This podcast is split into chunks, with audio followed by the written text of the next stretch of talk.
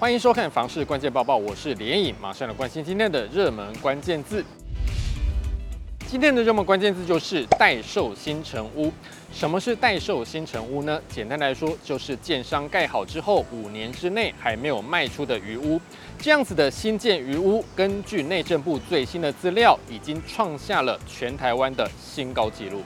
根据内政部最新公布的数据，一百一十一年第四季全台湾的待售新成屋总共有八万两千三百零七户。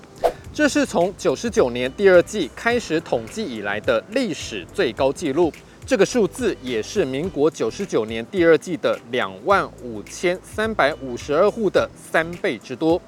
但是近三年来，因为疫情的关系，房市景气大好，不少预售屋都卖得不错，怎么余屋反而变多呢？内政部官员表示，主要是因为这几年建商们取得的使照量体也很大。所以新建完成的住宅也大量增加，而在六都当中，新建余屋最多的是新北市，有一万六千六百二十三户；桃园和台中的新建余屋也都超过一万户；高雄市有八千多户，台南市有七千多户，台北市最少，但是也有三千多户。新传不动产智库执行长何世昌表示，房市景气好的时候，建商常常会惜售。不在预售屋时期把房子卖光，而是等到取得使照，再把保留的部分释出，取得更好的价格。而且之前利率比较低，很多建商都在撑着，都使得新建余屋数字居高不下。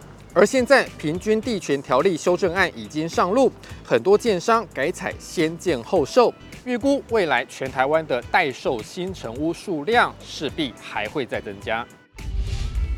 今天的精选新闻，首先来看到退休族群现在都喜欢买哪边的房子呢？东森房屋研究中心会诊联征中心资料发现，近一年来，双北市六十五岁以上银发族的新增房贷总共有一千两百六十件，其中以中和区最多，达到九十三件，接下来是淡水区的八十六件，板桥区八十件，中山区七十二件，新店区也有七十件。这五区加起来的生贷件数就占了双北市总件数的三成以上。不过，专家提醒，退休人士缺少固定收入，核贷的成数通常也比较低，所以买房子之前还是要仔细评估。接下来看到这则新闻：台风侵袭台湾，有些人认为正好是限定版的验屋神器。全球巨不动产情报室总监陈秉承表示。台风或是梅雨季节，确实是看房子的好时机，因为渗漏水和房子的潮湿情况都会一一现形，尤其是顶楼户、窗户周边有没有漏水，都很容易发现。不过台风天看房子虽然好处很多，提醒大家还是要注意安全。今天的买房卖房，我想问，有网友问到了卖房的第一步，应该要先去找房仲吗？有网友认为可以先查看实价登录，这样就可以知道要卖多少钱。如果房子自己有在住，就依照现况看屋就好。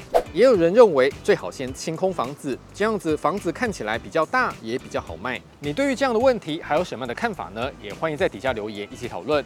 如果想知道更多的房市资讯，也欢迎点击底下资讯栏的连结。感谢您的收看，我们再会。